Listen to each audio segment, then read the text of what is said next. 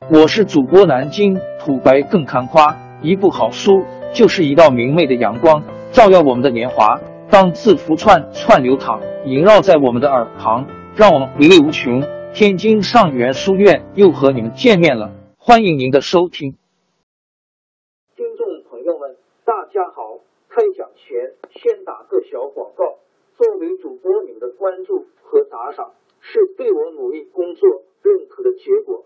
谢谢听众！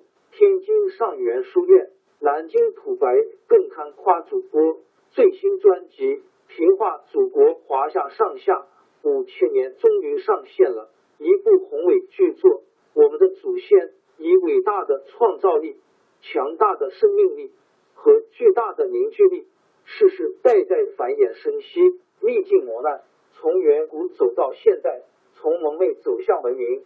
全书共计。两百八十三回，作为博客，我劳动我所得，付费的有声书来了，你愿意为此花钱花时间吗？评话中华上下五千年专辑的进度更新按听众的关注和评论而定。喜马拉雅号 UID 七三二六四零二二，微信号 sh 八五七三零一四四九，请多多关注。打赏，谢谢大家，谢谢。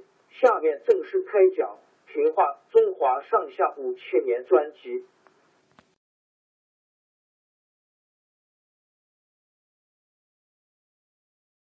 吴王阖闾在伍子胥、孙武的帮助下大败楚国，声势很大，连中原一些大国都受到威胁。首先受到威胁的是齐国。齐国自从齐桓公死后，国内一直很不安定。后来到齐景公当了国君，用了一位有才能的大臣晏婴当相国，刷新朝政，齐国又开始兴盛起来。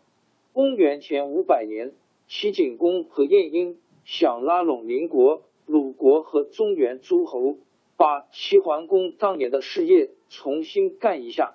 就写信给鲁定公，约他在齐鲁交界的甲骨地方开个会。那时候诸侯开会都得有个大臣当助手，称作乡里。鲁定公决定让鲁国的司寇管司法的长官孔子担任这件事。孔子名叫孔丘，是鲁国周邑（今山东曲阜东南）周阴 ZU 人。他父亲是个地位。不高的五官，孔子三岁上就死了父亲，靠他母亲带着他搬到曲阜住下来，把他抚养成人。据说他从小很爱学礼节，没有事儿就摆上小盆小盘什么的，学着大人祭天祭祖的样子。孔子年轻时候读书很用功。他十分崇拜周朝初年那位治理作乐的周公，对古礼特别熟悉。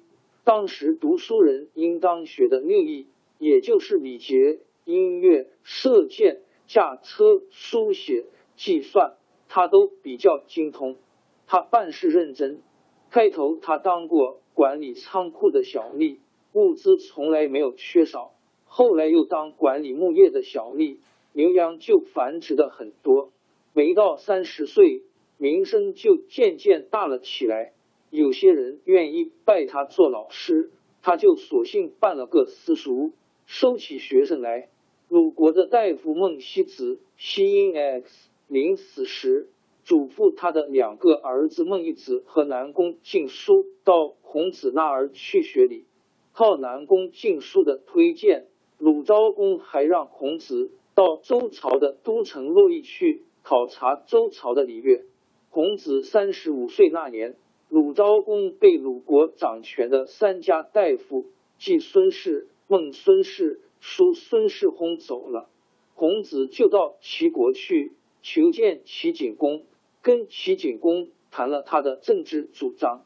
齐景公待他很客气，还想用他，但是相国晏婴认为。孔子的主张不切实际，结果齐景公没用他。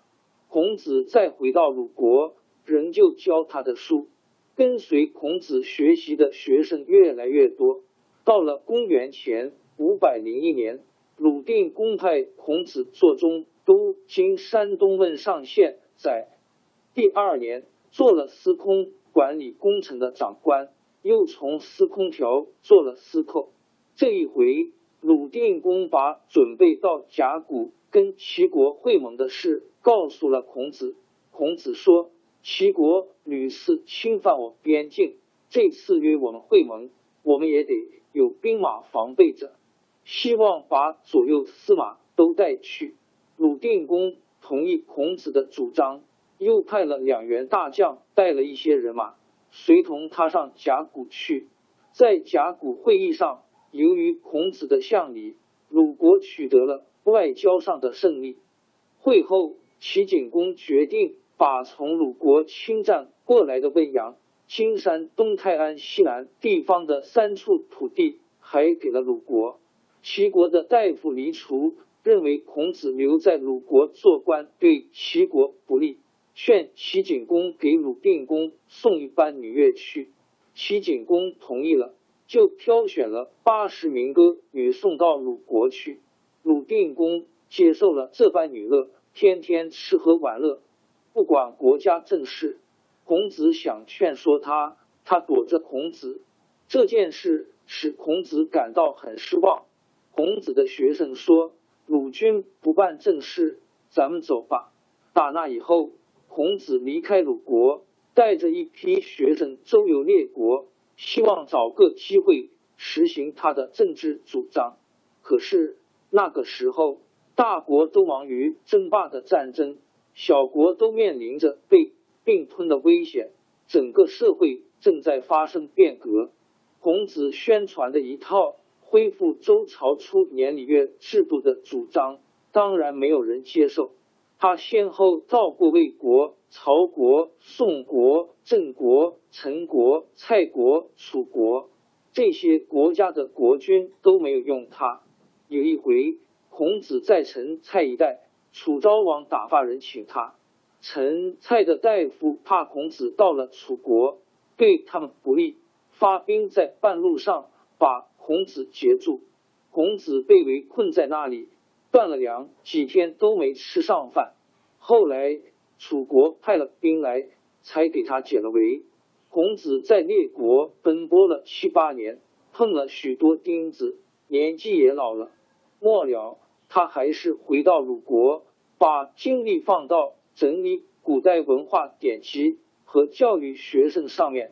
孔子在晚年还整理了几种重要的古代文化典籍。像《诗经》《尚书》《春秋》等，《诗经》是我国最早的一部诗歌总集，共收集西周春秋时期的诗歌三百零五篇，其中有不少是反映古代社会生活的民间歌谣，它在我国文学史上占有很重要的地位。《尚书》是一部我国上古历史文献的汇编，《春秋》是根据。鲁国史料编成的一部历史书，它记载着公元前七百二十二年到前四百八十一年的大事。公元前四百七十九年，孔子去世，他死后，他的弟子继续传授他的学说，形成了一个儒家学派。孔子成了儒家学派的创始人。孔子的学术思想在后世影响很大。他被公认为我国古代第一位大思想家、大教育家。王朝更迭，江山易主，世事山河都会变迁。其实我们无需不辞辛劳去追寻什么永远，活在当下，做每一件自己想做的事，去每一座和自己有缘的城市，看每一道动人心肠的风景，珍惜每一个擦肩的路人。纵算经历颠沛，尝尽苦楚。也无怨悔，感谢您的收听，朋友们，让我们下期再见。